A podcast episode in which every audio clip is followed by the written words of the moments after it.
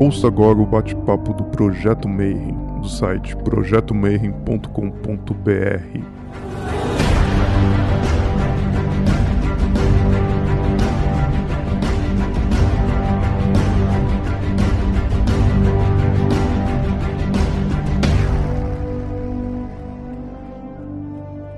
Bom dia para você que é de bom dia, boa noite para você que é da boa noite, boa tarde se você acabou de receber a notificação aí no YouTube, já vindo ver mais um vídeo novo aqui no Bate-Papo Mayhem.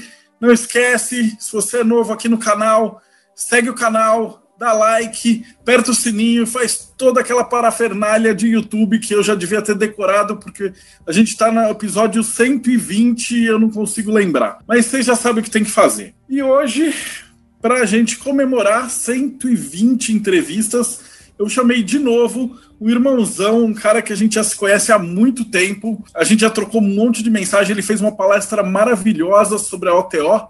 E hoje ele vai falar sobre a vida e a obra de Aleister Crowley, o homem mais malvado do universo. E com vocês, então, eu chamo de novo meu irmãozão, Carlos Raposo. Bem, apesar dessa época terrível que nós estamos vivendo, né? Mas vamos levando. espero poder aí colaborar mais uma vez aqui com algumas informações interessantes com o projeto Mayhem. Que, aliás, parabéns por ele, viu? Eu tenho visto aí literalmente centenas né, de pessoas que estão falando muito apropriadamente a respeito dos temas que elas dominam. Bom, e para a gente começar hoje, na outra vez a gente ainda não tinha esse esquema de, de conversar e perguntar para o convidado e tudo, mas aí, dessa vez eu vou ter que perguntar como é que foi a tua jornada, né? A gente brinca e fala assim: como é que uma pessoa normal um dia acorda e aí depois de 40 anos o cara está pesquisando, escrevendo, devorando livros de Telema. Então, por que Telema? É, pois é, Marcelo. Eu até na última live que eu participei aqui, eu tive a oportunidade de falar rapidamente sobre isso. Mas, assim, é, voltando ao tema especificamente a Crowley, meu interesse pela figura remonta aos anos de 1980. Não, não me lembro exatamente, mas talvez 1985, 86. Eu adquiri na, numa livraria aqui no Rio de Janeiro, a livraria do Francisco Lacy, uma edição traduzida do Crowley pelo Marcelo Ramos Mota, O Equinócio dos Deuses. E fiz a minha primeira leitura. O Equinócio dos Deuses, basicamente, contém a gênese do principal livro do Crowley, chamado uh, Liberal Vel Legis, ou Livro da Lei, e o próprio livro da lei. Eu achei aquele relato interessantíssimo e naquela ocasião eu fazia parte de algumas ordens, é, sobremodo uma ordem Rosa Cruz, que é, digamos assim, a mais popular de todas. E eu fui até o meu mestre de loja e comecei a faz, fazer uma série de perguntas relacionadas a Crowley, Golden Dawn, Aston Argentum e e temas correlatos, né? E para minha surpresa, esse mestre de loja ficou com os olhos abertos, a boca aberta e falou assim: "O quê? Eu nunca ouvi falar a respeito disso". Enfim, então eu me distanciei um pouco dessa ordem e comecei a por conta própria investigar o assunto. Encontrei uma biografia extremamente tacanha a respeito do Crowley, publicada pelo um escritor chamado Colin Wilson, dentro de uma edição chamada O Oculto, publicada pela Francisco Alves em que eles punham Crowley, assim, para resumir, como um mago negro, um sujeito dos piores hábitos e, enfim. Mas eu achei aquilo insuficiente. Vasculhando nos sebos, encontrei algumas matérias surpreendentemente publicadas pela revista Planeta, do então bravo Paulo Coelho, em que eles punham um pouco do Crowley, da Golden Dawn, da magia de Abramelin. E comecei a me interessar no assunto e comecei a procurar mais ainda relacionar, pessoas que conhecessem o tema para poder me instruir um pouco mais. Depois de algumas frustrações, eu encontrei pessoalmente o, o Euclides Lacerda de Almeida, que foi um discípulo do Marcelo Mota, que tinha traduzido aquele livro, O Equinócio dos Deuses, e travei uma amizade que perdurou durante muito tempo, e me adentrei nessa, nessa área relacionada a Crowley, Telemann, e fiquei durante muito tempo militando, organizando ordens, encontros, e junto com o Marcelo Alexandrino e Marisol Seabra, eu trouxe a Odo Tempos Orientes americana, que a gente chama, chama por, pelo nome Califado, aqui para o Brasil. Depois eu me afastei de todos esses grupos e continuo, mas mesmo assim continuo estudando, pesquisando e investigando essa área. Tá? Então, basicamente, assim, de forma bem sucinta, é a minha trajetória. É só, só uma coisinha a mais para ser falada sobre a revista. Né? No início da década de 90, eu escrevi para um monte dessas editoras que publicavam revistas esotéricas, tentando publicar um artigo sobre o, o Crowley. Como nenhuma delas aceitou publicar o artigo, em 1995 eu consegui lançar uma, uma revista, Safira Estrela, em que eu publicava uma biografia do Crowley conforme eu, eu achava que fosse da maneira mais assim correta. Como o meu nível de informação na época não era exatamente o nível de hoje, a matéria tem alguns erros, tem algumas tendências que foram superadas com o tempo, mas naquele momento para mim foi a forma que eu consegui de expor esse tipo de conhecimento. Ninguém conhecia isso naquela época. Basicamente assim, é, a gente pode resumir essa, é, a coisa dessa forma. Era um período muito difícil, né, Marcelo? Conseguir livros naquela época. Né? Como é que era para você conseguir um livro de ocultismo naquela época? Pois é. Isso na, na, década de 1980, no final da década de 1980, 87, 88, início dos anos 90, a gente simplesmente não tinha acesso à informação. Quando por acaso você encontrava uma biografia, no caso do Crowley, como eu encontrei, do John Simons, é, La Gran Bestia, era uma tradução em espanhol, na verdade era The, The Great Beast né, em inglês. Nesse livro havia algumas indicações bibliográficas. Eu anotava essas indicações bibliográficas, ia nas livrarias aqui do Rio de Janeiro e ninguém possuía os tais títulos. A exceção era a livraria do Francisco Laissi, que ele dizia assim para mim: Carlos, aliás, me chamava de senhor Raposo. Senhor Raposo, eu vou daqui a três meses fazer uma viagem pela Europa Devo demorar uns dois meses, depois eu vou para os Estados Unidos, vou ficar mais dois meses lá, então daqui a sete meses eu volto e trago seus livros. Tudo bem? Eu falei, tá, tá tudo ótimo, perfeito. Era, aquilo para a gente era uma. Era o supra-sumo da, da, da, do conhecimento, né? Da, da, possibilidade de você ter o conhecimento. Então era feito dessa forma. E daqui a sete meses eu encontrava novamente o Francisco Lassilo e dizia assim: Olha, daqueles seis livros que você me pediu, encontrei dois. Tá interessado? Fala, tô interessado. Me cobrava os olhos da cara, eu pagava aqueles livros e saía feliz da, da livraria com aquelas duas aquisições. Hoje em dia é um pouco mais fácil, né, Marcelo? Já facilitou muito. Acho que o pessoal que está acompanhando a gente no YouTube, por sinal, acho que nem, nem consegue imaginar como é que era o mundo, né? Na verdade, é, naquela época, para a gente ter essa conversa, a gente teria que se telefonar e agendar com meses de antecedência. Eu teria que ir para o Rio de Janeiro, levar um aparato gigantesco para gravar, talvez aquela câmera VHS, eu nem lembro se já tinha. Então, pois coisa... é, o meu contato, para você ter uma ideia, o meu contato inicial com Euclides Lacerda de Almeida, eu conheci pessoalmente, mas a gente manteve contato, acredite, por carta. E eu morando em Botafogo, aqui no Rio de Janeiro, ele morava no Grajaú. É um bairro, fica a 10 quilômetros daqui, mais ou menos. E a gente mandava carta um para o outro. Então, assim, eu mandava uma carta, um mês depois ele respondia, dois meses depois eu, eu respondia, e por aí, sabe? Às vezes é, dava seis meses de intervalo e pronto. É claro que tinha um telefone, né? Mas a gente, a gente, nós nos falávamos por telefone. Mas os assuntos mais assim elaborados que a gente queria deixar registrado era tudo por carta. E-mail era uma coisa de ficção na época. Nem, aliás, nem ficção tinha. A gente tinha isso ainda. Bom, e hoje a gente vai falar sobre o homem mais malvado do mundo. Né? Isso, The Wickedest, o pior homem do mundo, do Roast, o pior homem do mundo, enfim. 666. Mas afinal, quem foi Aleister Crowley? Né? Vamos do começo. Como é que ele foi? É, inicialmente eu queria dizer uma coisa que, que eu acho curiosa a respeito do Crowley. Marcelo, imagina você entrando num restaurante assim que tenha centenas de pratos à sua disposição. Você vai comer alguns desses pratos vai sair satisfeito, mas ao mesmo tempo insatisfeito porque não comeu os outros pratos deliciosos que estavam ali. O Crowley é mais ou menos assim. A vida dele é recheada de, de aspectos extremamente é, é, curiosos, engraçados, apimentados. A gente não consegue abranger toda a quantidade de assuntos que o Crowley exigiria da gente. Então a gente no final sai com a sensação de que muito foi falado, mas muito foi deixado de falar. Basicamente, o Crowley é isso. Mas, assim, uma coisa que me chamou muita atenção do Crowley, é, na época, são as opiniões a respeito dele. É, você tinha opiniões que enalteciam Crowley demais e tinha opiniões que detestavam Crowley. O principal biógrafo dele até a década de 1990 foi um sujeito chamado John Simons, que era amigo do Crowley, amigo pessoal do Crowley, conviveu com ele durante muito tempo, principalmente os últimos anos da vida do Crowley, e foi o executor literário dele, do Crowley. Então, o John Simons teve à, seu, à sua disposição uma série de documentos e textos é, onde ele poderia se basear para é, fazer uma boa biografia do Crowley. Entretanto, ele, o que, que ele fez?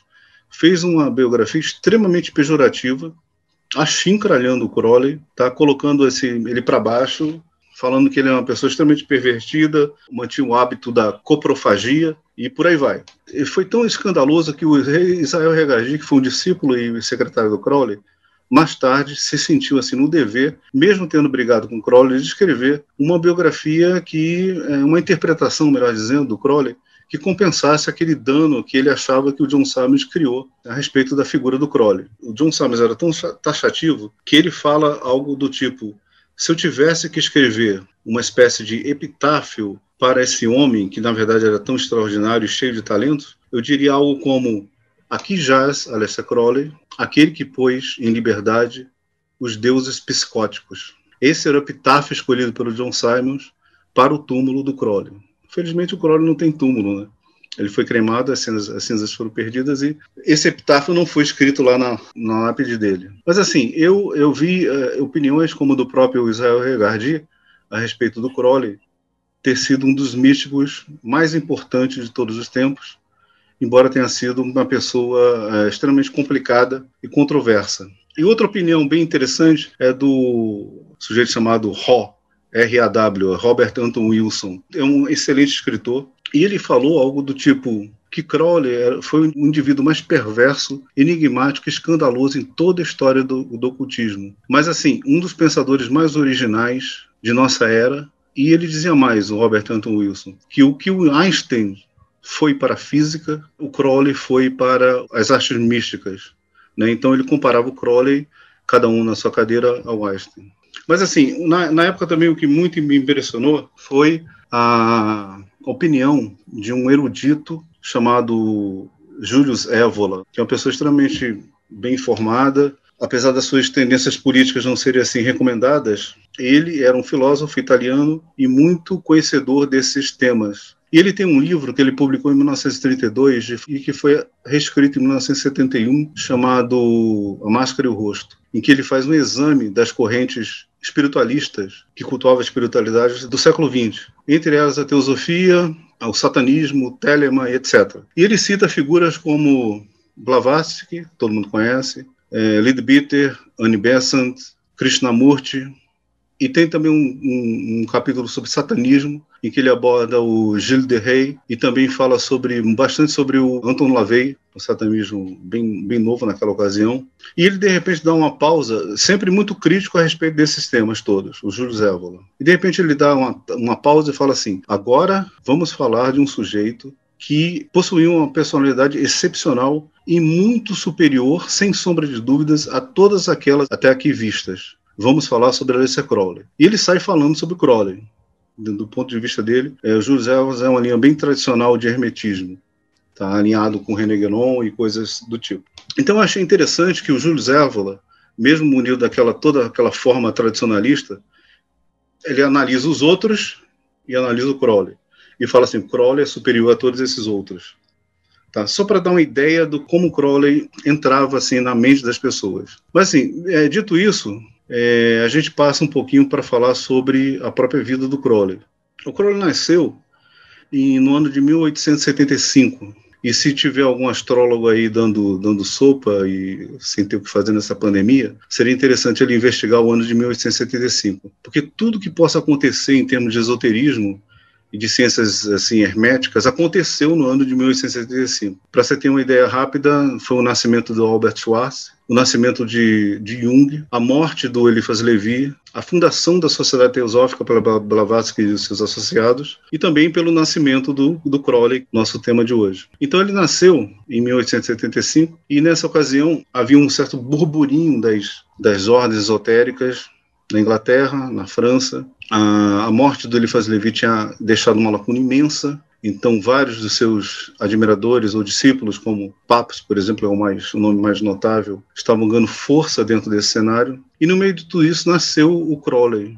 Curiosamente, ele nasceu no meio de tudo isso, mas afastado de todos esses temas. Por que isso? Porque ele nasceu no seio de uma das mais tradicionais é, irmandades é, presbiterianas, não sei se presbiteriano ou luterano, enfim, cristãs da época. Uma irmandade chamada The Brotherhood of Plymouth, a Irmandade de Plymouth, que era uma seita quakerista, bem tradicional, e bem, bem rígida que funcionava lá naquela cidadezinha, Warwickshire, Leamington, Warwickshire, na Inglaterra.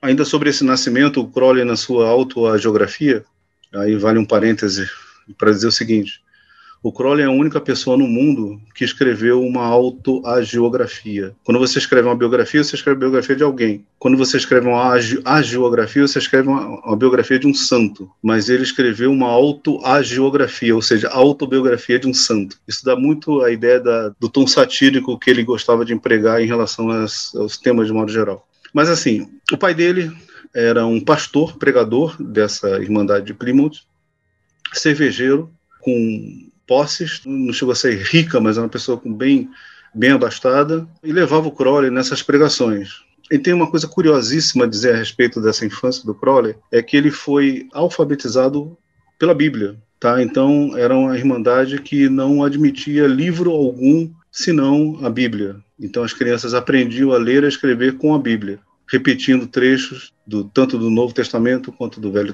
Testamento e aprendendo desde tenra idade a proferir discursos com fundamento bíblico.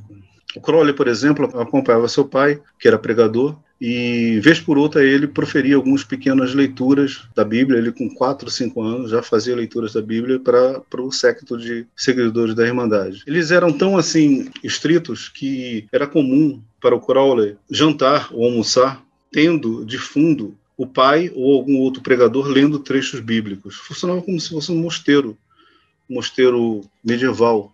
Enfim, isso para dizer que a, que a infância dele foi muito restrita à Bíblia. É por isso, quando ele já tinha uma idade um pouco mais avançada, ele dizia que sabia a Bíblia de, de cor e salteado, de, de frente para trás e de trás para frente. Tá? Sendo que um dos textos que mais o impressionou foi a revelação de São João, o Apocalipse de São João, com aquelas imagens fortes da grande besta do Apocalipse, da grande prostituta, dos quatro cavaleiros do Apocalipse, etc. E, coincidentemente, a sua mãe, que era uma pessoa muito fervorosa em sua fé, não gostava muito do comportamento, digamos assim, atiçado do Crowley, agitado do Crowley, e o chamava de a verdadeira besta do Apocalipse. Isso marcou aquela criança, de modo que a gente vai ver mais tarde, que ele assumiu o mote grego Tu Megatherium, como como legenda para seu grau de magos. Tatumageterion em grego significa grande besta. O pai dele morreu quando Crowley ainda era muito cedo. Uh, Diga-se passagem, Crowley admirava muito o pai, admirava sua eloquência e naquela ideia de criança ele queria de certa forma seguir os passos do pai. O Edward Crowley morre uh, quando ele, Crowley, que nasceu com o nome de Edward Alexander Crowley, morre quando ele tinha 11 anos de idade isso em 1887, se não me falha, a memória. Ele passa a conviver apenas com a mãe e logo é, é confiado a um tutor chamado Tom Bishop. E o Crowley é um pouco reticente em relação a essa parte da vida dele, mas ele afirma num poema que foi essa parte da vida dele foi algo como uma estadia no inferno. Tá? Então ele deve ter sofrido bastante nas mãos desse, desse tutor, que era o tio dele, irmão da, da mãe dele. Mas, enfim, passado algum tempo, com 19, 20 anos, ele consegue entrar para o Trinity College em Cambridge, onde inicialmente vai estudar filosofia. Depois ele tentou ser diplomata, mas já com a mania de grandeza dele, uh, ele pensou algo do tipo: daqui a 100 anos, quem vai se lembrar do diplomata que eu fui? Tá? Então ele desistiu por achar a carreira de diplomata um tanto que efêmera e passou a estudar um pouco de literatura inglesa. Ele ficou nesse período, 1895 até 1898, e um pouquinho antes em Cambridge.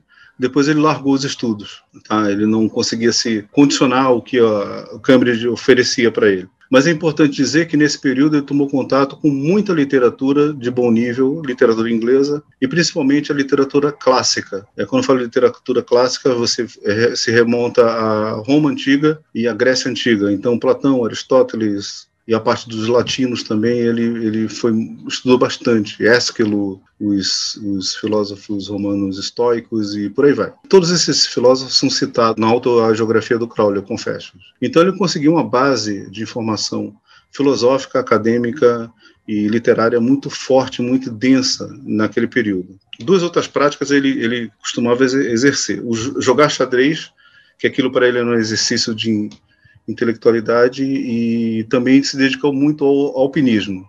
No jogo de xadrez, o Crowley ele só não se tornou um grande mestre porque ele achou as atividades dos clubes de xadrez um tanto que fugazes e, e passageiras. Ele não conseguia se submeter a campeonatos, por exemplo. Dizia que aquele nível de ansiedade que a, tomava conta das pessoas era uma coisa tão insuportável que ele não quis seguir a carreira de, de enxadrista. Mas a gente tem relatos, por exemplo, o Israel Regardi, é, bem posteriormente, lá na década de 1930, diz que ele jogava muito xadrez com, com Crowley e ele não se lembrava, se lembra de quantas vezes ele ganhou do Crowley, perdia sempre. E mais que isso, o Crowley, junto com ele e com outro amigo chamado Gerald York, costumava fazer uma, um, uma prática chamada xadrez invisível. O que, que, era isso? Era o Crowley ficava sentado numa poltrona fumando seu cachimbo num canto da sala e no outro canto da sala ficavam o Israel Regardi e o Gerald York, cada um com um tabuleiro de xadrez, e eles cantavam a jogada para o Crowley. E o Crowley lá fumando cachimbo de costas para o tabuleiro respondia.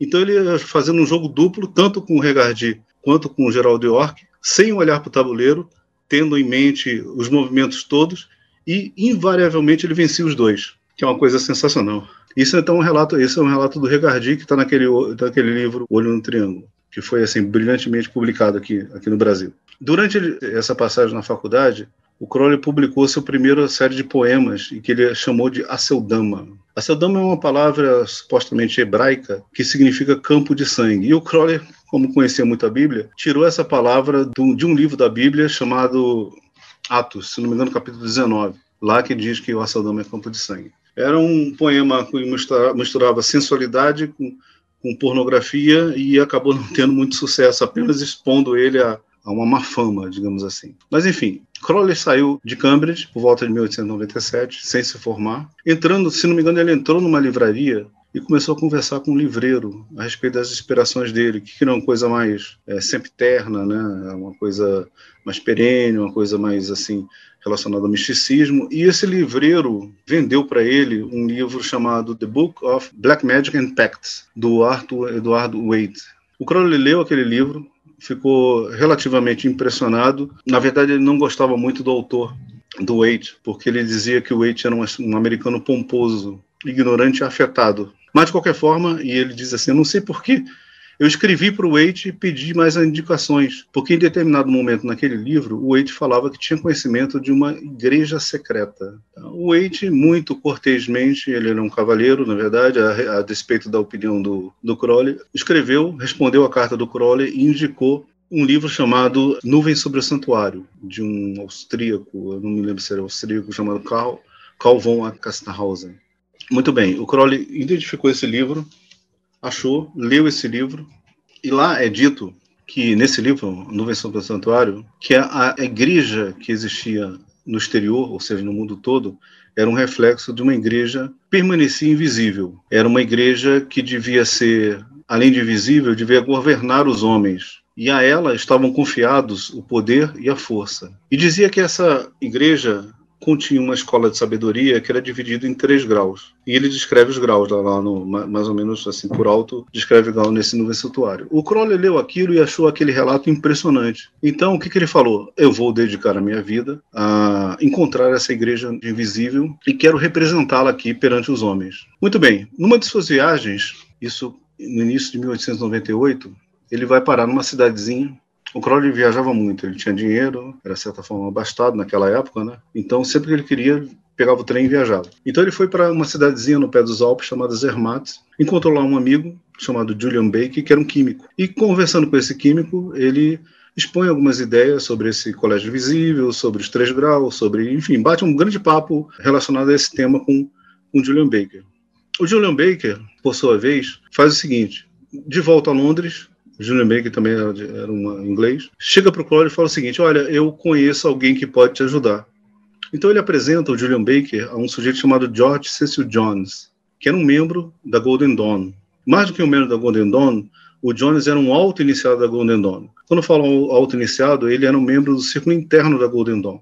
A Golden Dawn era dividida em três, três círculos: o externo, interno e secreto assim, para falar por, muito por alto, tá? Existem algumas, alguns detalhes aí no meio que mudam um pouco essa história, mas assim, por alto, ela era dividida em três graus, em três seções de graus: os graus externos, os graus internos e o círculo secreto que faziam parte, do, do, qual faziam parte os mestres secretos. E o Crowley achou aquele relato muito parecido com o do Nuvem sobre o Santuário e falou assim: Eu quero conhecer esse sujeito. E o Julian Baker apresentou o Crowley para o George Cecil Jones. Muito bem. O George Cecil Jones apresenta o Crowley ao Matters, Samuel Lido McGregor Matters, e ele o inicia na Golden Dawn. Rapidamente, o Crowley era uma pessoa muito sagaz, muito perspicaz, ele, ele galga os graus da ordem uh, externa da Golden Dawn, e em 1990 ele também conhece um sujeito chamado Alan Bennett, que era um praticante de yoga. Ele vai morar com Alan Bennett, aprende yoga. Naquela ocasião, assim, para encurtar essa história da Golden Dawn, Naquela ocasião, o Mater estava sofrendo uma espécie de ataque e questionamento de autoridade por parte dos membros do círculo interno da Golden Dawn. Uma história um pouco complexa, um pouco longa, e eu vou me ater a simplesmente falar sobre a participação do Crowley aqui. Ao mesmo tempo, 1898, 1999, o Crowley, o George Cecil Jones, apresenta ao Crowley o livro da, da Sagrada Magia de Abramelin o Mago. E ele fica, ele, Crowley, fica impressionadíssimo com aquele relato. E resolve também se dedicar consecução de uma experiência chamada Conhecimento e Conversação com o Sagrado Anjo Guardião, conforme apregoado lá pelo, pelo livro da Magia Sagrada de, Abramelin. O que, que ele faz? Ele compra uma mansão às margens do Lago Ness, Loch Ness, Lago Ness, na Escócia, e se muda para lá para poder realizar os preparativos até meses de preparatismo até que a cerimônia fosse feita. Nesse interim, ele recebe um pedido de socorro do próprio Máteres, que havia se tornado o Crowley uma espécie de mestre. O Crowley acreditava Máteres um sujeito, um mago de poderes notáveis. O Crowley tenta ajudar o Máteres, interfere lá na, no problema da Golden Dawn, mas assim, para resumir, a, toda a investida que o Máteres propôs com Crowley de tomar as rédeas lá do, dos templos londrinos da, da Golden Dawn são frustradas. E o Crowley fica um pouco de saco cheio de tudo aquilo, sai um pouco enfadado em relação à sua experiência em Cambridge, que saiu, a operação de Abraham Lincoln não, não deu certo, a briga lá da, com os membros do, da Golden Dawn. Então, o que, que ele decide? Ah, eu, lembrando, o Crowley tinha posse, eu vou viajar. E parte em 1990 para o México. Lá no México, ele reencontra um amigo dele, que era companheiro de escalada, chamado Oscar Eckenstein. Ele começa a fazer, fazer, várias escaladas lá no México. Começa a conversar com, com Eckenstein a respeito da, da, das perspectivas místicas, das frustrações que ele tinha. O Oscar Eckenstein acaba mostrando para o Crowley que ele, embora seja uma pessoa muito vigorosa, impulsiva e ativa, ele tem pouca, ele, Crowley, tem pouca capacidade de concentração e sugere ao Crowley, mesmo que o Crowley tendo praticado yoga, que ele procure um ramo de yoga chamado Raja Yoga. E o Crowley aceita e começa a procurar instruções relacionadas a Raja Yoga. Depois dessas escaladas, ainda no México, o Crowley ele conta uma história muito curiosa. Ele diz que ele encontrou no México o chefe, ele cita o cara como chefe da maçonaria mexicana, um sujeito chamado Dom Jesus Medina, grau 33, do Rito Escocês Antigo Cedo, etc. Conversando com Dom Jesus Medina, o Crowley convida esse Medina para ser uma espécie de segundo nome de uma superordem iniciática chamada LIL, L-I-L, The Lamp of Invisible Light, a lâmpada da invisível luz, que era uma ordem que na verdade nunca existiu, tá? E que teria o Crowley como chefe, o Medina como subchefe e só. E segundo o relato do, do Crowley, o, o, Medina fica muito impressionado com essa história toda e confere ao grau, Crowley utiliza a palavra inicia, tá? Então inicia o Crowley no grau 33 da maçonaria. Quem é maçom sabe que ninguém é iniciado no grau 33, tá? Existe uma outra palavra relacionada a isso. Mas enfim, essa história do Crowley, ele tenta conseguir um suporte maçônico para a sua figura. Estudos posteriores, por exemplo, um biógrafo do Crowley chamado Lawrence Lohan Sutin é, considera o Dom Jesus Medina um personagem apócrifo. Enfim, então, depois do México, Crowley vai para São Francisco, Havaí, Japão, Hong Kong, visita o Ceilão, atualmente o Ceilão se chama Sri Lanka. E lá no Ceilão, na época do Ceilão, ele reencontra aquele antigo instrutor de yoga dele, o Alan Bennett, que estava se preparando para se tornar monge, monge budista. O Alan Bennett é, instrui o Crowley novamente nas artes do yoga, inclusive no Raja Yoga. O Crowley queria saber a respeito. E também, nessa ocasião, isso é 1902 aproximadamente, o Crowley, como alpinista, ele é convidado pelo Oscar Eckenstein a participar da primeira expedição ocidental que tentou escalar o K2.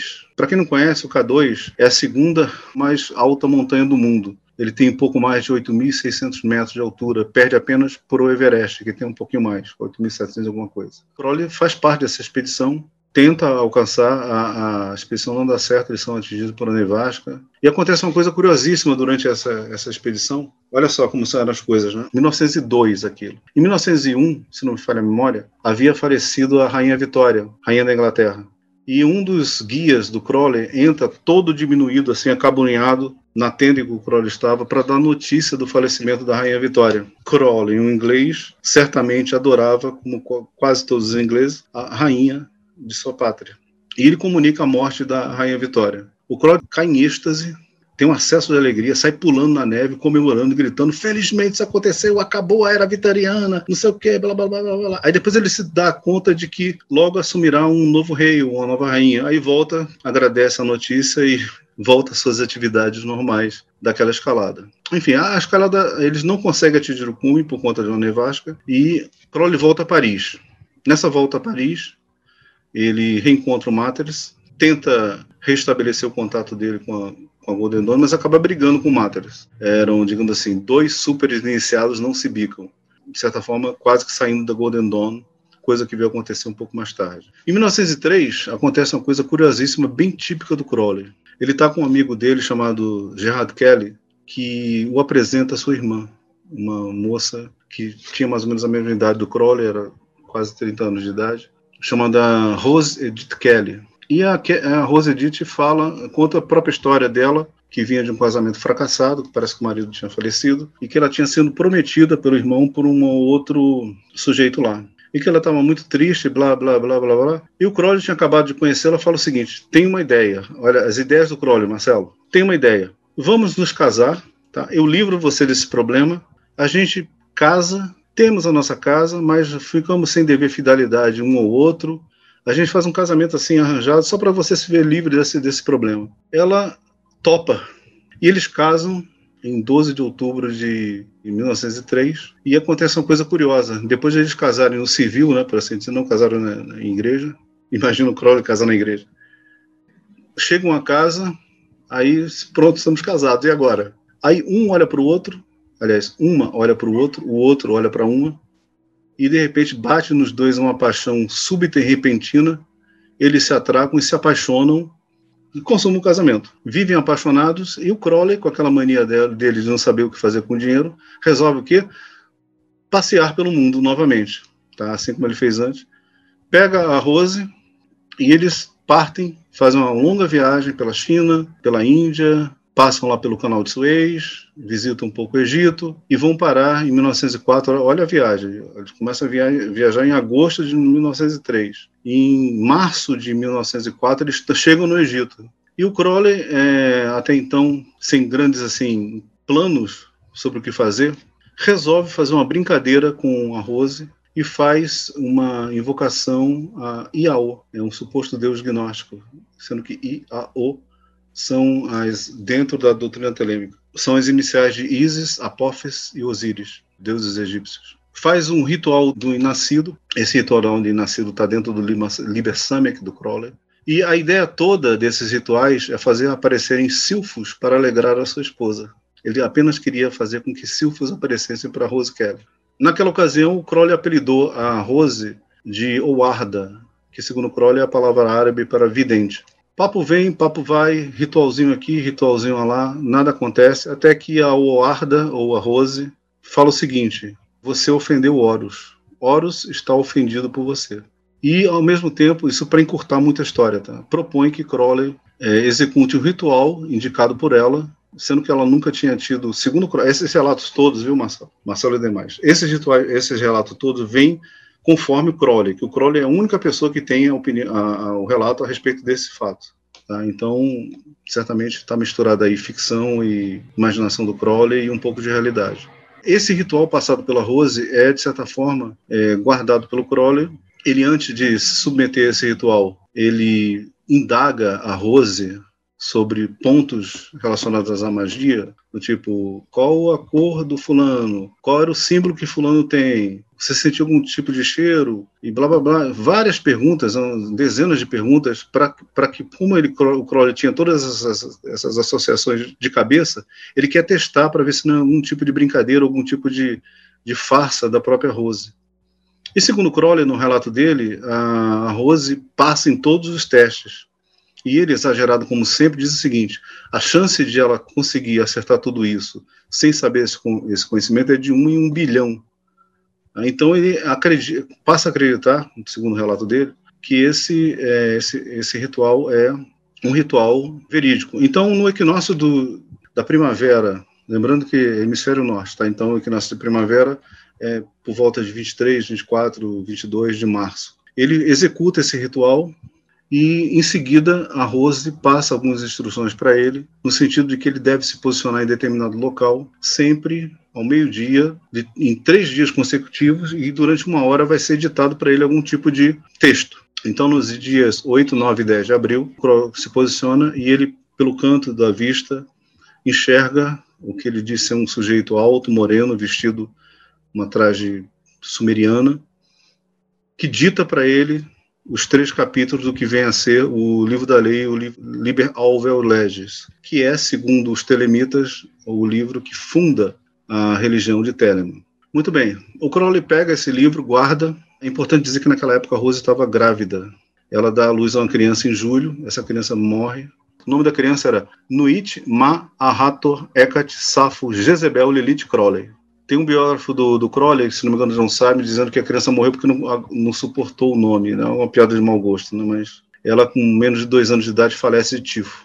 Depois ele tem outro, outro filho com a, com a Rose Kelly. Ainda em 1904, o Crowley parte para Paris e lá ele se envolve numa pequena confusão e ele entende que a loja, a grande loja francesa da maçonaria é uma loja regular. E ele é iniciado na maçonaria. Então ele sempre muito rápido, muito perspicaz, ele consegue ser iniciado aprendiz em outubro de 1904, passado a companheiro em novembro de 1904 e elevado a mestre no, em dezembro de 1904. Se tem alguma som aí escutando, além de nós, escutando essa conversa, a gente sabe que os termos brasileiros são iniciado, elevado e exaltado mas lá na maçonaria inglesa é iniciado, passado ao companheiro para depois ser elevado a mestre maçom. Então é elevado a mestre maçom em dezembro de 1904, o Crowley. Em 1907 ele segue nessa jornada dele, continua casado com a Rose, eles vão se separar, se divorciar em 1910, uh, ah, mas em 1907 ele funda com aquele que o, iniciou na Golden, o apresentou ao Matters na Golden Dawn, George Cecil Jones, que também havia se retirado da Golden Dawn, é, ele funda a AA. Isso é uma série de nomes que são atribuídos a, ao acróstico AA. Mas, assim, para ser um pouco mais direto e simples, considere como sendo Astro Argentum ou Estrela de Prata.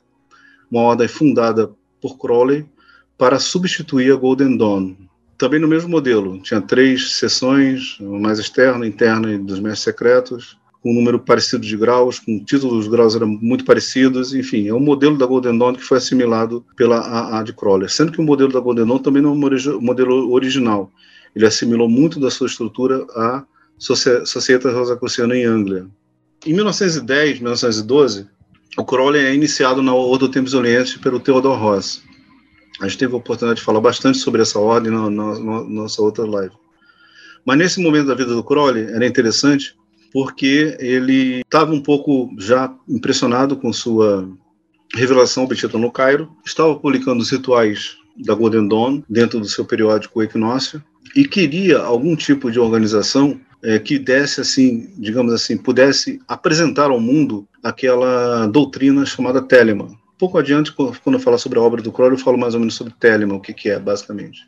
E ele vê na Ordo Tempos Oriente a oportunidade de, de, divulgar essa doutrina. E quando eu falo também ele iniciado na Ordo Tempos Oriente, não entenda isso como sendo o líder da ordem, encontra o Crowley e coloca-o é, sobre um ritual, faz uma iniciação propriamente dita. Ele, o, o Theodor apenas emitiu uma patente, dando ao Crowley a representatividade da UTO para a Inglaterra e países da língua inglesa.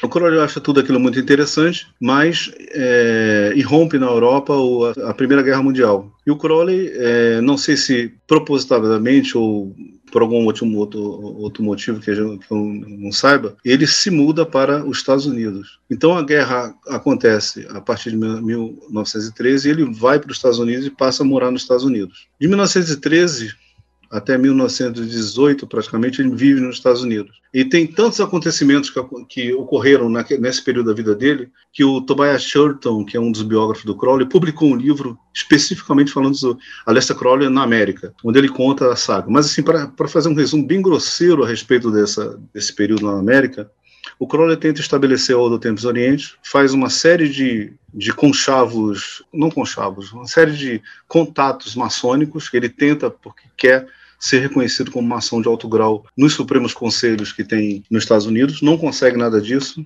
Em 1915, ele passa a ter um relacionamento com uma garota chamada Jane Foster, que ele batiza a garota como Soror Hilarion. E, segundo os relatos, até do próprio Crowley, é, foi uma das grandes paixões, talvez a maior paixão da vida dele, a Jane Foster. E ele planejava ter um filho com essa garota tenta ter o filho, acha que a garota está tá, tá, tá grávida, mas acaba se frustrando e não acontecendo a gravidez. Ocorre que nove meses, aproximadamente nove meses, depois dessa tentativa de engravidar a Jane Foster, o Crowley se encontra com um discípulo chamado Charles Stanfield Jones, que era um neófito da A. Neófito é um grau, o primeiro grau da A, sem contar com o grau de probacionista que é anterior ao neófito. Esse rapaz, Charles Stanfield Jones, diz para o Crowley que prestou o juramento de abismo, do abismo, que é um grau muito alto da A, e que ele descobriu a chave do livro da lei. E apresenta o Crowley um estudo em que revela essa chave como sendo o número 31. Uma série de implicações cabalísticas, gemátricas são envolvidas nisso. Porém, o interessante frisar aqui é que o Crowley entende que o Charles Stanford Jones é uma espécie de filho mágico dele com a Jenny Foster. Tá? Então, nasce em Telemann o conceito de filho mágico que pode ser explorado, falado bastante sobre ele. Mas ele fica todo animado e escreve uma coisa que é muito importante, por volta de 1918, um livro que é considerado de classe A, um livro de revelação, um livro sagrado, chamado Liber Aleph, o livro da sabedoria ou da loucura. E é um assunto tão interessante dá para fazer uma live só a respeito disso, um papo só a respeito disso. Fica para outra hora, claro. Mas enfim, ele volta para para Inglaterra, em 1919, tenta se regularizar na maçonaria inglesa. Na verdade, ele tentou se regularizar na maçonaria inglesa um pouco antes. É, não conseguiu por conta de, de, de influência, talvez, do Westcott, que, que era um maçom de altíssimo grau lá na, 33 lá na, na, Inglaterra e havia tido uma arenga com Crowley na época da Golden Dawn. É curioso porque o Crowley tenta ser maçom inglês, né? E para dar mostras da fidelidade dele à maçonaria inglesa, ele denuncia a maçonaria francesa da qual ele era parte, acusando-a de ser, digamos assim, conivente com que, algo que ele considerava um absurdo, que é a comaçonaria. A resultado, ele fica irregular na França e não, não é reconhecido na Inglaterra, então a carreira maçônica dele é, regular é encerrada, por assim dizer. Mas aí, em 1920, ele para com essa história de, de procurar ser oficialmente maçom e parte para projetos muito mais ousados. E a gente chega, em 1920, na Itália, em Cefalo, onde ele monta a Abadia de Telemann, um local em que inicialmente o Crowley considerava sendo como uma ideia de paraíso para ele. Muito bem, essa ideia de abadia de Telemann não é, não é uma criação do Crowley, o Crowley usou, mas o termo abadia de Telemann foi usado para um padre católico, se não me falha a memória, dominicano, chamado François Rabelais, que ele escreve um livro extremamente satírico chamado As Aventuras de Gargantua e Patangruel, onde ele apresenta a abadia de Telemann, onde a lei é faz o que tu queres, exatamente dentro dos moldes do Crowley o Crowley tira, tira isso da sátira e põe no, no, mundo real. Então ele diz que a abadia, repetindo, é um local perfeitamente feliz, correspondente exatamente o que ele considerava ser o paraíso. E isso em 1920. Então, lá, na abadia de Telemann, é adotado algumas práticas telêmicas, segundo Crowley. As pessoas se reuniam lá, homens e mulheres, não havia casais definidos, era uma prática de amor livre, atividades livres, práticas de rituais telêmicos de adoração ao sol. Se alguém conhece o Liberreich, é exatamente o Liberreich. Quatro adorações ao sol por dia. Missas diagnósticas e uma série de outras atividades mágicas eram feitas nesse local que ficava na Sicília, Itália Sicília. Tudo ia muito bem até que uma filha do Crowley, uma garota chamada Poppy, nasce, mas é, prematuramente falece, com menos de um ano de idade, um ano e meio de idade. Aquilo causa uma, uma comoção muito grande neles, é, mas eles seguem o projeto da abadia. O Crowley, com outra de suas mulheres escarlates, uma garota chamada Ninette Shamway, ele tem uma outra filha, que ele põe um nome mais assim tranquilo do que aquela primeira filha, né? Ele chama a garota de Astarte Lulu Panteia. Tem essa filha também na abadia. Só que em 1923 acontece uma outra tragédia nesse local. A morte de um de um poeta chamado Raul Loveday.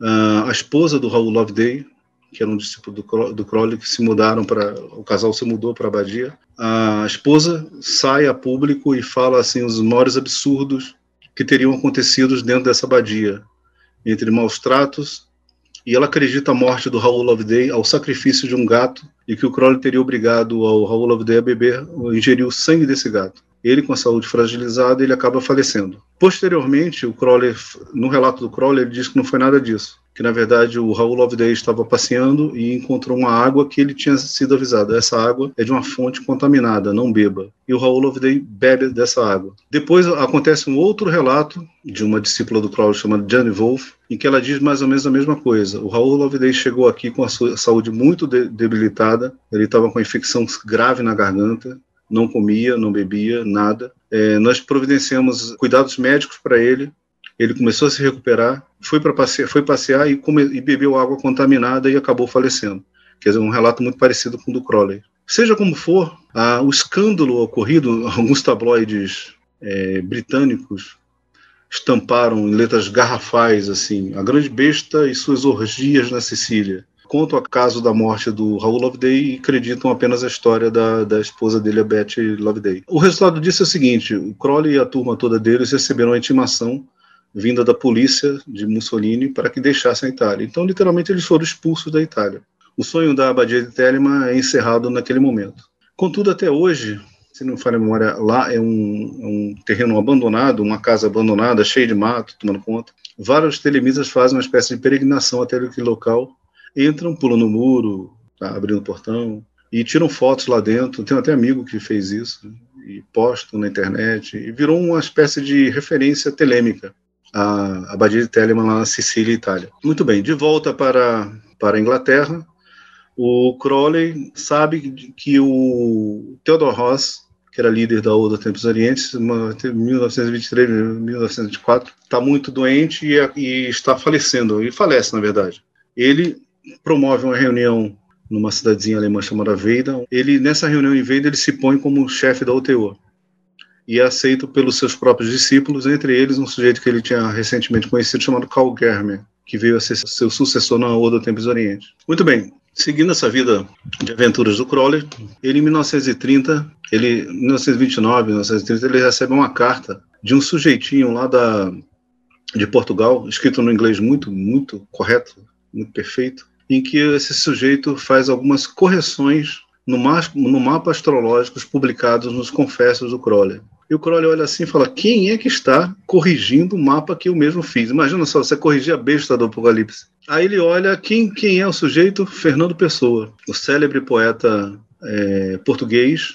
E essa é a, é a fase do Crowley que mais se aproxima da língua portuguesa, por assim dizer é que ele resolve conhecer o tal sujeito que o corrigiu, corrigiu o mapa astrológico dele. Ele escreve para o Fernando Pessoa e diz o seguinte: Olha, eu gostaria de conhecê-lo no dia tal, estou descendo aí de navio, né? E o Fernando Pessoa, com aquele jeito tímido dele, fica assim apavorado com o encontro com o pior homem do mundo, mas ele movido pela curiosidade, vai até lá o porto. Tem várias histórias sobre o atraso do navio, é, movido por uma neblina, né, que baixou lá na, lá no, na, na, cidade que eles estavam. Mas, enfim, o Crowley acaba chegando e o primeiro encontro dos dois é assim: imagina, Marcelo, o Fernando Pessoa, um sujeito baixinho, mirradinho, o Crowley quase com 1,90m, todo grandão, e o Crowley olha para o Fernando Pessoa e fala assim para ele: Quem mandou você mandar aquele nevoeiro atrasar o navio? Aí, uma, aí o Fernando Pessoa se assusta, mas é uma espécie de gelo é quebrado aí, e os dois travam uma boa amizade, jogam xadrez juntos. Existe até uma foto que supostamente retrata a partida de xadrez entre Fernando Pessoa e Crowley, formam amizade. O Crowley passa uma temporada lá em, em, em Lisboa, em Portugal, melhor dizendo. Essa ida de Crowley em Portugal é, é culminada com um problema. O Crowley estava fugindo de credores, tá? segundo as más línguas.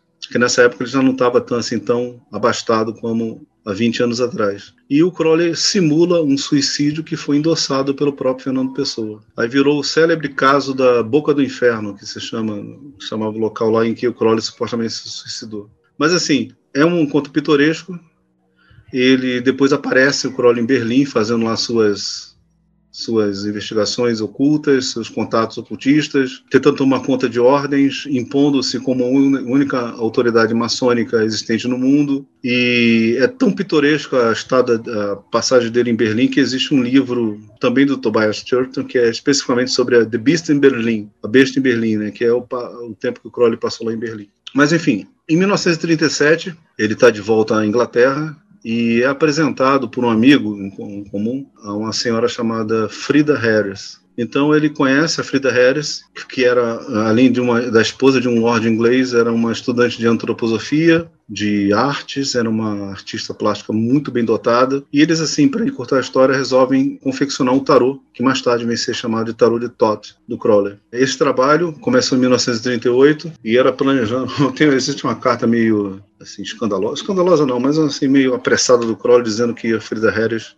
ficasse na dela, porque ele só queria corrigir o trabalho feito anteriormente do Waite, que não que nada mais, mas com o tempo a Frida Harris convence-o a desenhar, a elaborar um novo tarô. E esse trabalho, que inicialmente duraria seis meses, leva cerca de cinco anos para ficar pronto e ocupa boa parte da vida final do Crowley. No final da vida dele, do Crowley, nos anos de 1940, 43, 44, 45, 47. Ele passa retirado, sozinho, morando sozinho, numa pensão. E apesar de morar sozinho, ele recebe é, visitas de pessoas do quilate da própria Frida Harris, de amigos deles. Lois Wilkinson é um personagem muito presente na vida do Crowley. John Simons, aquele da biografia escandalosa a respeito do Crowley. Do Kenneth Grant, a visita do Kenneth Grant, que passa a ser seu secretário e, de certa forma, principal discípulo e herdeiro mágico do Crowley, e também uma pessoa que frequenta, frequentou Hastings, conheceu Crowley no último ano de vida dele, é o Gerald Gardner, que é considerado o pai da bruxaria. Existem várias histórias do Gerald Gardner que sustentam que o Crowley escreveu todos os rituais, mas isso é uma fantasia. É, o que aconteceu foi que, na verdade, existe o registro de quatro visitas que o Gardner fez para o Crowley. Nessas quatro visitas, o Crowley falava muito, endossava o trabalho do, do Gardner, sugeria algumas coisas, apresentava os próprios textos ao Gardner, que leu avidamente tudo, e depois ele aproveitou muita coisa que o Crowley escreveu e colocou em seus próprios rituais. Digamos assim, que, que o Gardner tomou emprestado, com a anuência do próprio Crowley, eu imagino, vários trechos de seus, seus libras, né, seus rituais. Agora, existe uma coisa curiosa, porque o Gardner foi patenteado pelo Crowley como um grau relativamente alto dentro da Odo Tempos Oriente, se não me engano, grau, grau 7. E, na ocasião, o, o Gardner ele deu para o Crowley uma cópia escrita do High Medical Aid, é um livro escrito pelo Gardner. E o Crowley leu esse, esse livro, leu os, os originais do livro, os manuscritos, achou interessante, deu algumas sugestões para o Gardner, não sei se o Gardner alterou ou não, mas quando Gardner foi publicar esse livro, dois anos depois, em 1949, como na Inglaterra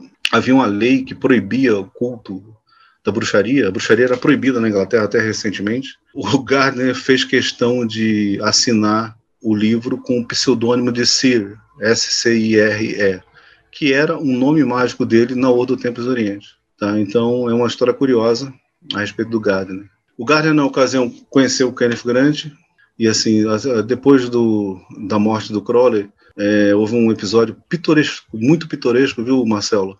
A respeito do Gardner, que provocou um ataque mágico contra, contra o Kenneth Grant. Mas assim, então, em 1 de dezembro de 1947, existe um mito dizendo que o, as últimas palavras do Crowley foi estou perplexo. Mas assim, isso é um mito, isso não aconteceu. Em 1 de dezembro de 1947, o Crowley estava jantando ou almoçando com o pessoal. Entre eles, quem arrumou a vaga do Crowley nessa pensão foi um sujeito chamado Oliver Wilkinson, que era filho daquele Louis Wilkinson. E esse sujeito tinha conhecido o Crowley muito novinho, e depois, com volta de 30 anos, ele conheceu Crowley, ele reviu o Crowley nessa pensão.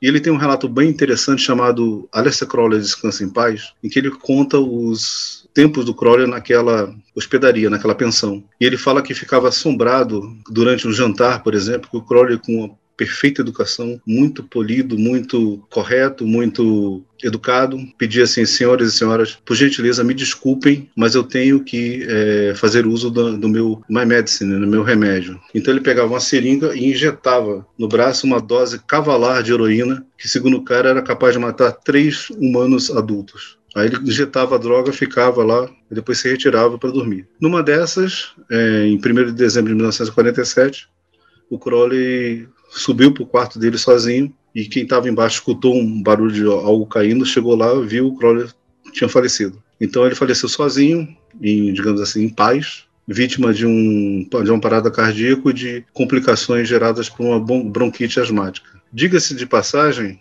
graças a esse problema que ele tinha de asma, de bronquite, é que ainda no século XIX, nos primeiros anos do, do Crowley, foi receitado para ele o uso de heroína, porque heroína era considerada naquele momento um remédio contra asma e contra bronquite, era um broncodilatador. Então, desde então, o Crowley sempre fez uso de, de heroína. E esse, então, é o final da Grande Besta, final entre aspas, né? Porque a história continua com seus discípulos, com seus livros, com sua influência, é, atingindo em boa parte do mundo ocultista, é, artístico, mágico, etc. Posso contar a história aí do, do, do Grande ou quer fazer alguma pergunta?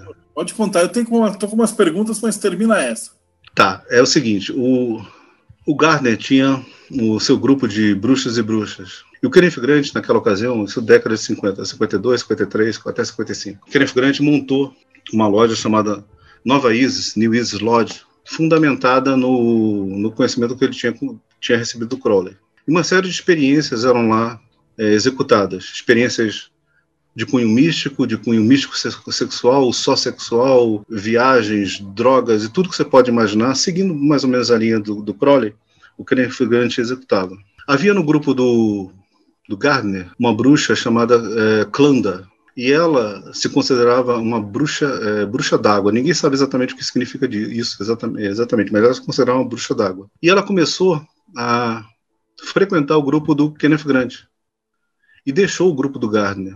E o Garner começou a achar que as bruxas que estavam saindo de seu grupo estavam indo todas para o grupo do Kenneth Grant. E ele ficou um pouco irritado com isso.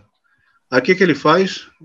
O Gardner, o senhor considerado o pai da Witchcraft, o que, que ele faz? Ele pensou em lançar um feitiço contra, contra o Kenneth Grant. Mas quem era o Kenneth Grant? Discípulo do Crowley. Então o que, que o Gardner faz? Chama um amigo e fala para esse amigo o seguinte: eu quero que você faça um feitiço, um sigilo mágico, com o intuito de, de que eu recupere uma propriedade perdida. Olha só. E quem é esse sujeito que ele pede isso? Austin Osman Spare, que era amigo do Kenneth Grant. O Austin Osman Spare, naquela ocasião, estava vivendo assim de forma exígua em termos financeiros, né? E o Gardner paga ao Spare para que ele faça um feitiço para que a, a propriedade lhe seja seja revertida ao Gardner. Ele não diz para o Spare que o alvo era o Kenneth Grant. Por quê? Porque ele sabia que o Spare era amigo do Kenneth Grant. Então o Spare prepara lá um sigilo, faz lá as invocações dele, monta uma frase elimina as letras, as letras repetidas, junta as letras, monta um desenho, faz lá a potencialização do, do sigilo e lança o sigilo. Mas o SPER diz que vai recuperar a sua, a sua propriedade. Muito bem. Dias mais tarde, existe uma cerimônia na loja Nova Isis, e esse relato todo vem do Kenneth Grant, tá? Existe uma cerimônia do Nova Isis em que a Clanda está deitada sobre um altar e os membros da Nova Isis estão ao redor fazendo suas invocações, orações, etc. De repente a Clanda tem um. fica toda rígida, senta, começa a gritar, deita, desfalece e os membros da, da Nova Isa não sabem exatamente o que aconteceu. Depois ela narra que ela escutou garras sendo passadas, garras como se fossem garras de pássaros, sendo passadas na vidraça. A vidraça é aberta da, da, do local onde havia a reunião. Invade uma espécie de pássaro imenso pega a Clanda com as, com as garras e voa por cima de Londres. E foi um voo tão longo que ela conseguiu contar as 553 igrejas que, que havia naquele local. E depois ela volta, ela acorda daqueles dias. Ela fica apavorada, vai embora, foge da, da Inglaterra, vai para Nova Zelândia e depois de algum tempo ela falece vítima de afogamento. Olha só a história. Ela considerava uma, uma bruxa d'água. Verdade ou não essa história, alguns meses depois a loja Nova Isis se desfaz. Repetindo, esse é um relato do Kenneth Grant, a gente não sabe se a verdade é exatamente essa. Tem a briga mágica com o Matters também, né? Que essa é famosa. Segundo o relato do Crowley, ele invocou alguns espíritos do Goetia e mandou Belzebu e seus 40 subordinados atacarem lá o Matters. se, se, isso é verdade ou não, se teve efeito ou não, a gente não sabe, mas uh, o Matters nunca mais foi o mesmo depois daquele evento, segundo se fala. Né? Uh, Estou com uma pergunta do Vitor. Ele pergunta se você podia falar um pouquinho sobre o Visão e a Voz. Eu vou falar bem resumidamente, porque o livro é muito grande. Eu tenho um livro aqui atrás. Está vendo esse livro roxinho aqui? Esse é a Visão e a Voz. Tem como base os, as invocações ao Eti. Tá? Então, o, a Visão e a Voz é um livro 414 do Crowley que visa o, o resultado do encontro entre o inici, iniciado e o seu anjo guardião. Tá? Então, espera-se que um, o iniciado da A, quando estiver no grau de Adeptus Minor, que é o grau pertinente à esfera de, Cif de Tiferet, né, a esfera do Sol, espera que esse adepto tenha condições de fazer essa cerimônia. Sempre lembrando que o Crowley considerava a visão do Santo do Guardião uma etapa do, da iniciação, e não exatamente a etapa suprema da iniciação. Existem passos posteriores a isso. isso bem resumidamente, tá? porque o Visão e a Voz é outro ponto que daria para a gente fazer uma live especi especificamente a respeito dele. Uh, o Damião perguntou assim: de onde que o Crowley tirou o conceito de verdadeira vontade? Ah, aí, pergunta excelente. Para começar, é assim, o inglês é true will. Então, é, a tradução correta é vontade verdadeira. Então, eu sei que existe uma série de publicações aqui no Brasil que falam verdadeira vontade, mas se a gente for pegar a tradução correta, é vontade verdadeira. Mas, enfim, esse conceito vem, de certa forma, desde Santo Agostinho. Vem antes também, mas Santo Agostinho a gente tem um marco em que, nos seus textos, no comentário que ele faz à epístola, a primeira epístola de São João, Santo Agostinho diz: ama e faze o que tu queres.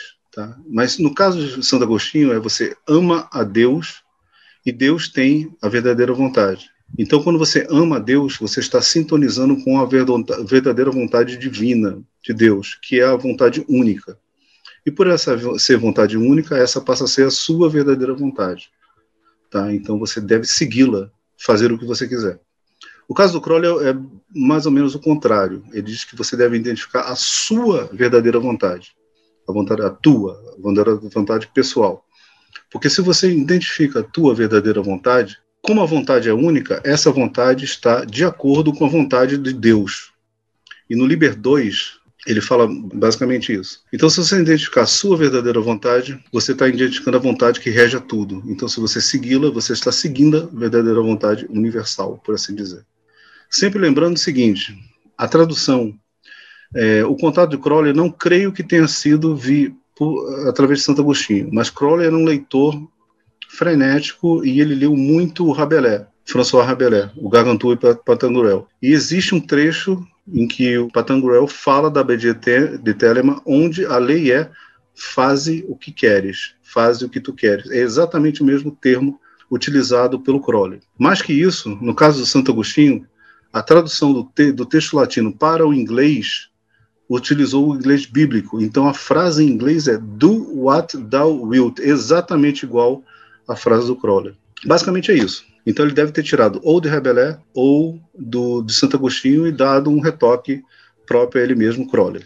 A Bárbara está perguntando: chegou a ter algum relato dele tentar fazer o ritual de Abramelin de novo? Uma questão bem interessante também. O que aconteceu com Crowley? Ele se preparou para fazer o ritual de Abramelin conforme o livro da magia sagrada traduzido pelo Matras. Tá? Isso no início do século XX. Ele comprou a casa de Boleskine, se preparou, levou vários meses se preparando, e quando ele ia fazendo as partes finais do ritual, ele recebeu o chamado do, do Matters e ele abandonou a operação de Abramelin. Depois, o Crowley diz que por outras vias, outros rituais, ele conseguiu acesso ao seu sagrado anjo guardião. Sendo que existe uma discussão muito grande sobre quem ditou o livro da lei. Aiwas, que vez por outra o Crowley identifica com seu, como sendo seu próprio santuário guardião. De todo modo, o telemita atual, atual ele não utiliza mais, a não ser que queira utilizar o ritual da né? Mas ele não utiliza mais esse Abramelin. O Crowley escreveu um, um, livro chamado Liber Samek, que se propõe a ter o mesmo resultado do ritual de Abramelin. Então eu imagino que o Crowley tenha feito exatamente isso, através do Liber Samek, conseguido contato com seu sagrado anjo guardião. Mas a operação de Abramelin, conforme descrita pelo livro trazido pelo Madre, ele não tentou novamente. Uh, tem uma pergunta do Emanuel, ele pergunta se o, ritual que você comentou do Iaô para invocar os silfos e tal, ele está documentado? No Equinócio dos Deuses, ele fala a respeito disso. Ele tem alguns rituais lá colocados, mas é assim, o Equinócio dos Deuses foi escrito muitos anos depois da experiência do Crowley, tá? Então não está exatamente documentado, mas existem muitas indicações de como ele foi feito nesse, nesse texto, Equinócio dos Deuses. Se você procurar Equinócio dos Deuses PDF, você encontra e dá fácil baixar e ler.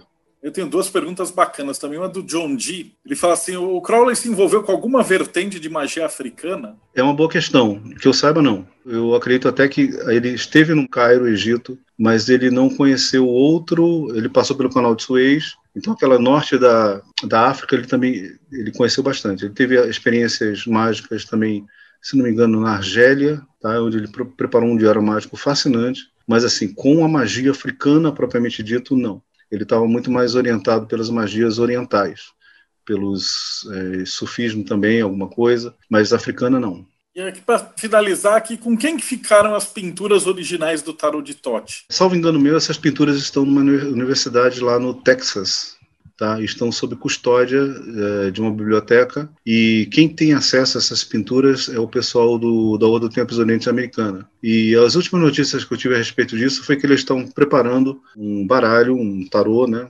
fotografado de forma muito mais é, com uma qualidade muito maior do que aqueles até aqui publicados, tá?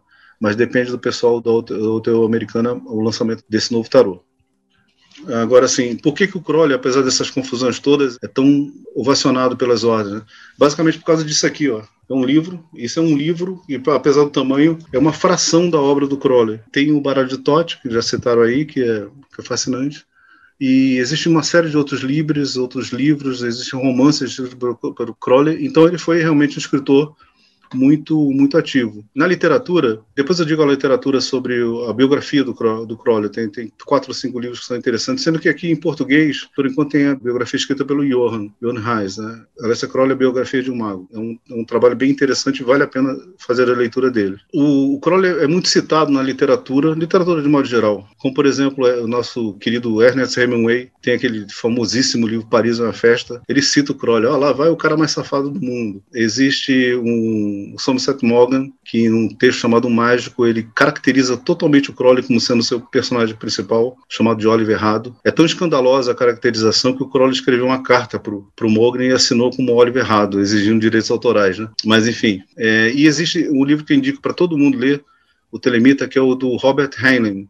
Não sei se alguém conhece. É um estranho numa terra estranha. Fala as, as aventuras de um humano que foi criado em Marte que vem aqui para a Terra e acaba formando uma seita ao redor dele e era uma pessoa que não tinha não tinha assim limites. E nesse cara, esse cara tem, é baseado no comportamento dele em alguns livros. Entre eles está lá citado o livro da lei da lei de Aleister Crowley. E por aí vai. Os quadrinhos nós temos nosso querido Neil Gaiman e o Alan Moore, o Marcelo sabe falar muito mais a respeito dele do que eu, tá? mas que tiveram uma influência muito grande do, do Crowley. Uma música, assim, também para ser rápido, temos os famosos Beatles, com o Sgt. Peppers, um disco que tem lá a cara do Crowley estampada na, na capa. O Led Zeppelin tem, é curioso, uma coisa que eu vi recentemente, a primeira edição do livro do terceiro disco do Led, do Led Zeppelin, Led 3, tem grafado no vinil a frase Do What Thou Wilt, tá? mas só na primeira edição. O David Bowie tem uma música chamada Quicksand, que fala sobre, sobre Crowley. O Iron Maiden tem o seu famoso Number of the Beast, mas mais ainda tem, um, tem uma música chamada Moonchild, que é baseada no, no romance do Crowley, Moonchild. E o Marilyn Manson também tem uma música chamada Misery Machine, que ele fala da abadia de Telema, assim, livremente. É, isso para falar, assim, muito rapidamente, sucintamente. E aqui no Brasil nós temos o famoso Raul Seixas, né, com o envolvimento dele aqui, foi justamente com Paulo Coelho, junto com Euclides Lacerda Almeida e Marcelo Mota, que desenvolveram boa parte da obra do, do famoso Maluco Beleza. Né? Tá? Isso assim para falar um passando a respeito da influência dele. Mas assim, a respeito da biografia do Crowley, tem dois livros que para mim são chaves. É um do Tobias Churton, a biografia de Odessa Crowley, e o outro é o Perdurabo do Robert, do, do Richard Kaczynski, que é um membro da UTO, mas fez um trabalho bem interessante, muito amplo, e quem lê inglês, então essas duas biografias são as mais indicadas. Quem gostar de uma biografia escandalosa, usa, uh, vai lá no John Simons, The Great Beast, e faz a leitura. Tem também o Olho no Triângulo do Regardi, que é um material bem interessante também. Isso para se falar rápido, Marcelo. Fantástico, acho que fechou tudo. Quem quiser ainda aproximar, mas tem material para caramba. O cara era um gênio, né? E você que acompanhou a gente até aqui, então não esquece, segue o canal, dá like. E eu lembrei, essa é a centésima vigésima entrevista. Então a gente tem 119 entrevistas antes. Então, se você chegou agora no canal, dá uma olhada que tem muita coisa boa por aí. E a gente se vê de novo no próximo Bate-Papo Meio.